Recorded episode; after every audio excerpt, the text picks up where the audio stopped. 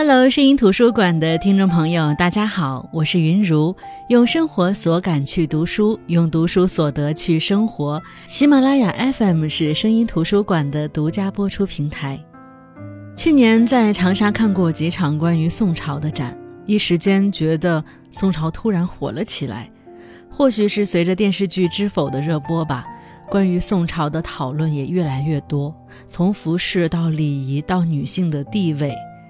其实呢，相比之后的明清，宋朝的各种文化更能接近和代表汉族一脉相承的文明；而相比之前的汉唐，宋朝的生活习惯更接近我们现代人对于古代的想象和理解。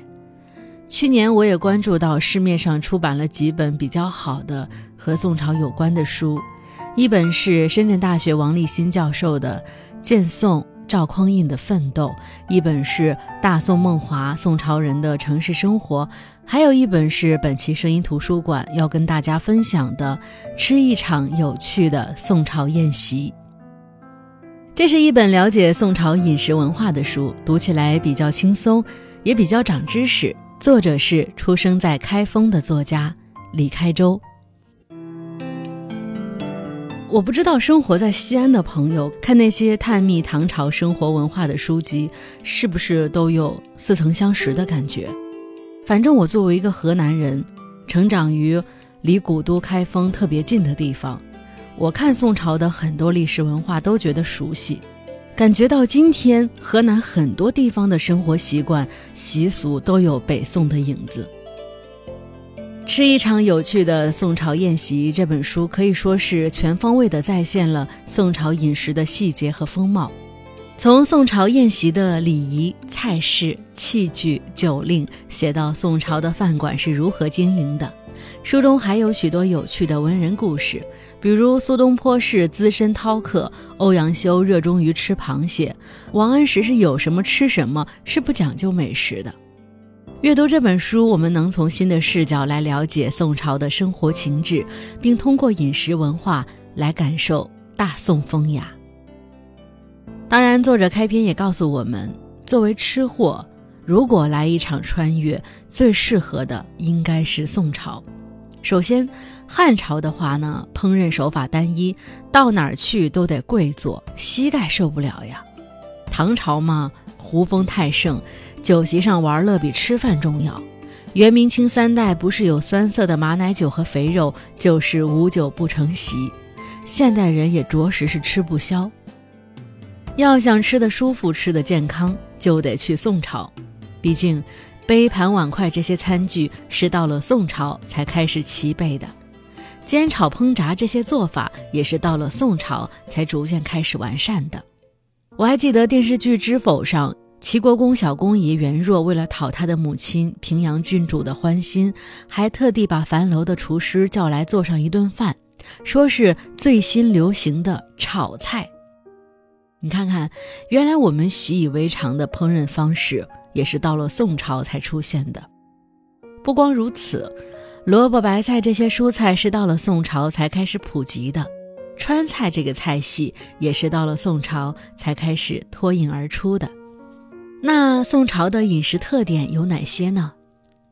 首先，天下没有免费的午餐，而在宋朝，则是宋朝没有午餐。绝大多数老百姓每天只吃两顿饭：一顿早饭，上午八九点开饭；一顿晚餐，下午四五点就吃完。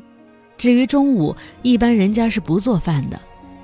那你可能会问，如果中午饿了怎么办？虽然人家只吃两顿饭，但不代表吃的少，一般情况下是不会饿的。其次，没有午餐并不代表中午什么都不吃，早餐和晚餐之间，有条件的家庭随时可以用点心来填补肠胃。这本书里也解释了，在宋朝，“点心”这两个字可真的是字面意思，“点”是抚慰的意思，“心”指的是。嘴胃，饿了就是要抚慰嘴巴和胃的。而这些点心可以说是包罗万象，贫寒或节俭之家可能用白汤泡冷饭当点心，富贵之家可能用下饭七件、菜蔬五件、茶果十盒、小碟五件当点心。不过，像武松那样的超级大胃王吃的少了可不顶饿，只好吩咐孙二娘把二三十个馒头来做点心了。当然，也有一些贵族家底丰厚，一天吃三顿饭或者四顿饭；还有一些官员要上早朝，凌晨两点就要吃一些早点垫吧一下肚子。说到官员上早朝，不得不说，在北宋的首都开封有这样的盛况，就是御街南段的饭店和早点摊开的最早，摊主们凌晨两点备货，三点开张，两百步宽的御街两旁灯火通明，油条锅里咕嘟咕嘟冒着泡，烧饼案上噼啪作响，主要做的就是上朝官员的生意。有些官员起得晚了，怕耽误上朝，买好早点，翻身上马，一手抓着烧饼油条往嘴里送，一手抓着缰绳往前赶路。此乃汴梁一景。可能了解河南饮食的人知道，今天的河南大部分地区饮食上并不嗜辣，但是在宋朝的开封，吃辣还是很普遍的。宋朝没有辣椒。但是能提供辣味的食材有很多，比如葱、姜、蒜、酵头、胡椒、辣条、茱萸、芥末和芥菜疙瘩。宋朝人吃的辣主要是得自生姜、胡椒、芥末和辣菜，辣菜就是我们刚才所说的芥菜疙瘩。根据《东京梦华录》里记载，汴梁夜市上出售辣饺子，这个饺是手饺的饺。酒店门口还有小贩拖着白瓷缸子卖辣菜，这辣饺子和辣菜其实都是芥菜疙瘩做的。把芥菜的根茎洗净、去皮、切成条，风干腌制半个月，起缸叫卖是辣饺子。如果只腌制一夜，浇上醋和小磨香油，就是辣菜。现在的湘菜和川菜里都少不了辣椒。宋朝没有湘菜，但是已经有了川菜。在这本书里。李开周说，北宋有三大菜系：南食、北食、川饭。那时候的川菜也很辣，而且跟现在一样突出麻辣。那是因为里面放了很多胡椒和姜末。其实现在的很多食物在宋朝的时候都有，只是宋朝对于很多食物的叫法和现在有一些区别。就像作者举例，现在有很多店铺卖烧饼，写的是武大郎烧饼店。其实很尴尬，因为武大郎根本不卖烧饼，他卖的是炊饼。那什么是炊饼呢？作者进行过考证，其实就是我们今天所说的馒头。而馒头在北宋前期本来叫蒸饼，意思是蒸熟的饼。后来宋仁宗即位，他名叫赵祯，真跟蒸发音很像，为了避讳，蒸饼就改成炊饼了。而现在的饺子在宋朝的叫法是馄饨，可能有人会说馄饨和饺子是两种食物吧？没错，现在的馄饨和饺子是有区别的。馄饨皮薄馅儿少，饺子皮厚馅儿多。馄饨多用方皮，饺子多用圆皮。可是宋朝人说的馄饨跟我们现在人说的饺子是完全一回事儿的，同样是用圆皮儿包馅儿，同样是包成半月形，中间鼓鼓的，两头尖尖的，边缘扁扁的。其实宋朝也有我们现在所说的馄饨，真的是馄饨。宋朝人包馄饨包得很大，很复杂，造型像朵花，含苞待放，可以用铁签子串起来烤着吃。当时管这种食物叫骨朵。他们说的馄饨就是饺子，而他们说的骨朵才是馄饨。刚才我们说到，现在的馒头在宋朝叫炊饼，而我们现在吃的馒头在宋朝可是被叫做馒头的。河南开封最有名的小吃叫灌汤包，烫面做皮儿。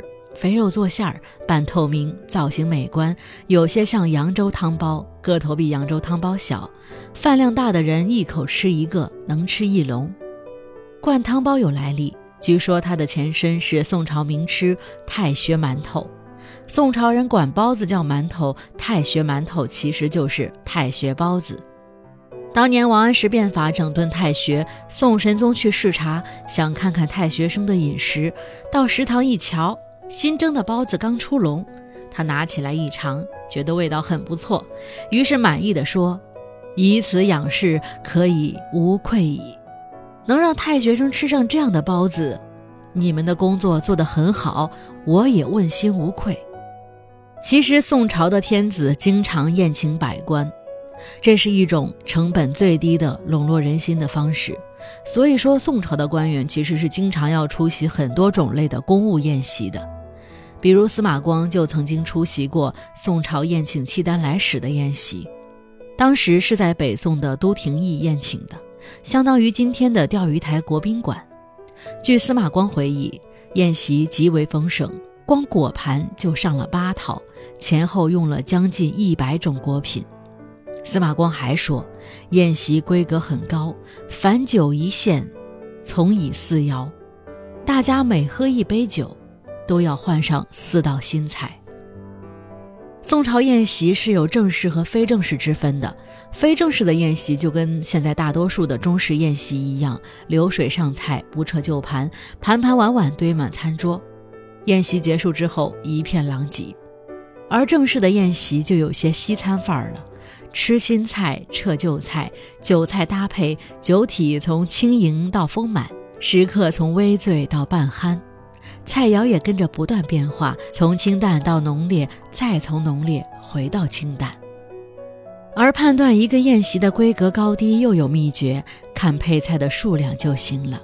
喝一杯酒换一道菜，属于规格较低的正式宴席；喝一杯酒换两道菜，宴席的规格就上去了。司马光在都亭驿参加的这场国宾宴规格最高，所以喝一杯酒能换四道菜。那说到饮食，不免说到器皿。我们现代人的饮食器皿主要是瓷器，其实瓷器在宋朝就已经很发达了，可是宋朝人的器皿却很少用瓷器，原因是他们瞧不上瓷器。《东京梦华录》里罗列了北宋的宫廷餐具，只提各种各样的金银器，最次的就是红漆木盘，瓷器一个都没有。既然贵族和有钱人都瞧不起瓷器，那宋朝制造的瓷器都卖给谁呢？一是卖给买不起金银器和漆器的穷人，二是出口给没见过世面的外国人。穷人很多，外国人也很多，所以几大名窑依然生意兴隆。虽然他们不用瓷器盛饭，但是却会用瓷器喝茶。说到喝茶，在电视剧《知否》里，我们也看到盛家的三个兰在孔嬷嬷的教导下，要学习焚香、插花和点茶。茶艺高低在那时也是判断女子家门教养的一个方式。在这里就不得不说一下宋朝的茶道，唐朝人喝茶全是用煮。先用茶碾子把茶砖碾碎，碾成茶粉，再用茶箩把茶粉过滤一下，然后将其投放到滚水里，像煮饺子一样煮上三滚，最后喝那一锅茶汤。宋朝人喝茶比唐朝是有所改进的，他们用小勺把茶粉分到几个碗里，冲入滚水，一边冲一边搅，快速搅动，让茶粉和滚水充分融合。这叫点茶，点好的茶汤还会泛出一层乳白色的泡沫，有点像现在的卡布奇诺咖啡。在宋朝的茶道当中，烧水是非常关键的一步。宋朝人点茶一般不用铁锅烧水，而是用铁壶烧水。烧水的铁壶是特制的，提梁粗大，壶嘴细长。宋朝人叫它汤瓶，耐高温，可以直接架在炭火上烤。由于铁壶是不透明的，所以看不见水开，只能听声。所以听声辨水是宋朝茶艺界的绝活。刚才我们说到宋朝人吃饭不用瓷器做器皿，这个可能要追溯到唐朝。唐朝上流社会就开始鄙视瓷器，喝茶是用金碗、银碗或者铜碗，甚至铁碗，拒绝用瓷碗。那宋朝喝茶为什么又开始流行瓷器了呢？那是因为后来出了一个叫苏毅的茶道高手，他说：“金银太贵重，铜铁太俗气，这些金属茶碗还都有腥味儿，影响茶汤的口感和成色。只有瓷碗才是压倒一切的理想茶具。”苏毅的见解非常科学，开启了宋朝用瓷碗喝茶的风气。南宋景德镇烧造的茶碗属于隐青瓷，它很薄又很白，半透明，很好看。但是这种茶碗并不受欢迎。宋朝人最喜欢的茶碗是建州窑出产的小黑碗，胎特别厚，造型古朴，看起来很笨重，但是耐高温、导热慢，适合点茶。也是因为只有用黑碗才能凸显茶汤的乳白，毕竟在宋朝看来，最好的茶汤都是点茶搅出来的乳白色。那其实读这本书，我才知道，原来在宋朝素膳就已经做得很好了。作者李开周说，在他的印象里，宋朝那些大人物几乎都和佛门有关。苏东坡少年学道。中年以后学佛，黄庭坚从小就信佛，誓死不渝。王安石晚年信佛，信得极为虔诚，连房子都捐献出去，改成了寺院。李清照不信佛，但在北宋没灭亡的时候，她跟丈夫赵明诚没少逛相国寺。司马光也不信佛，可是发妻出殡，照样请和尚念经超度。朱熹是儒家大宗师。平素瞧不起佛门，可是他教弟子格致功夫，仍提倡要像禅僧一样静心打坐。欧阳修身为大臣，跟开封静音寺、北京鸦沙寺、镇江金山寺的方丈都交好，而且他的乳名就叫和尚。除了这些大人物，普通百姓也很多都信佛的。他们不懂名相，不懂机锋，对佛学没兴趣，但是比这些文人大人物们更为痴迷轮回和因果，以至于不敢杀生，不敢吃肉，只跟白菜豆腐打交道。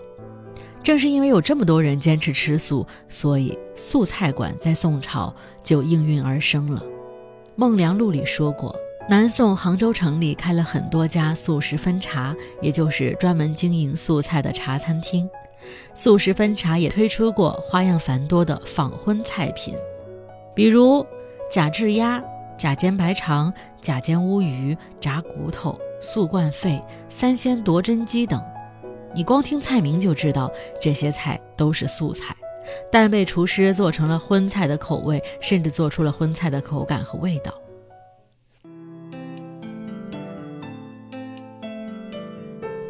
其实读李开周的这本。吃一场有趣的宋朝宴席，我觉得就像是一场猎奇之旅。我们会发现，在宋朝就有冷饮店，且他们的冷饮和今天的很多做法都有相似之处，只是因为我们今天的工业发展、机器的加持，有了更多的形式和花样的创新。又比如我们在知否上看到的投壶、划拳、酒令等，在这本书里也有详细的介绍。对于大多数人不知道的大内饮食秘辛，作者也来了一场揭秘。更重要的是，他还告诉我们怎样在宋朝开饭店，怎么加盟，怎么自立门户，怎么装修店面。可以说，有了这本书，我们就对宋朝饮食文化的方方面面以及民俗风情都会有深入的了解。我们再看以宋朝为朝代背景拍摄的影视剧时，就能开启实时找茬的游戏了。好了，那本期的声音图书馆就到这里。关于宋朝的更多文化，大家可以去书中了解。我是云如，我们下期再见。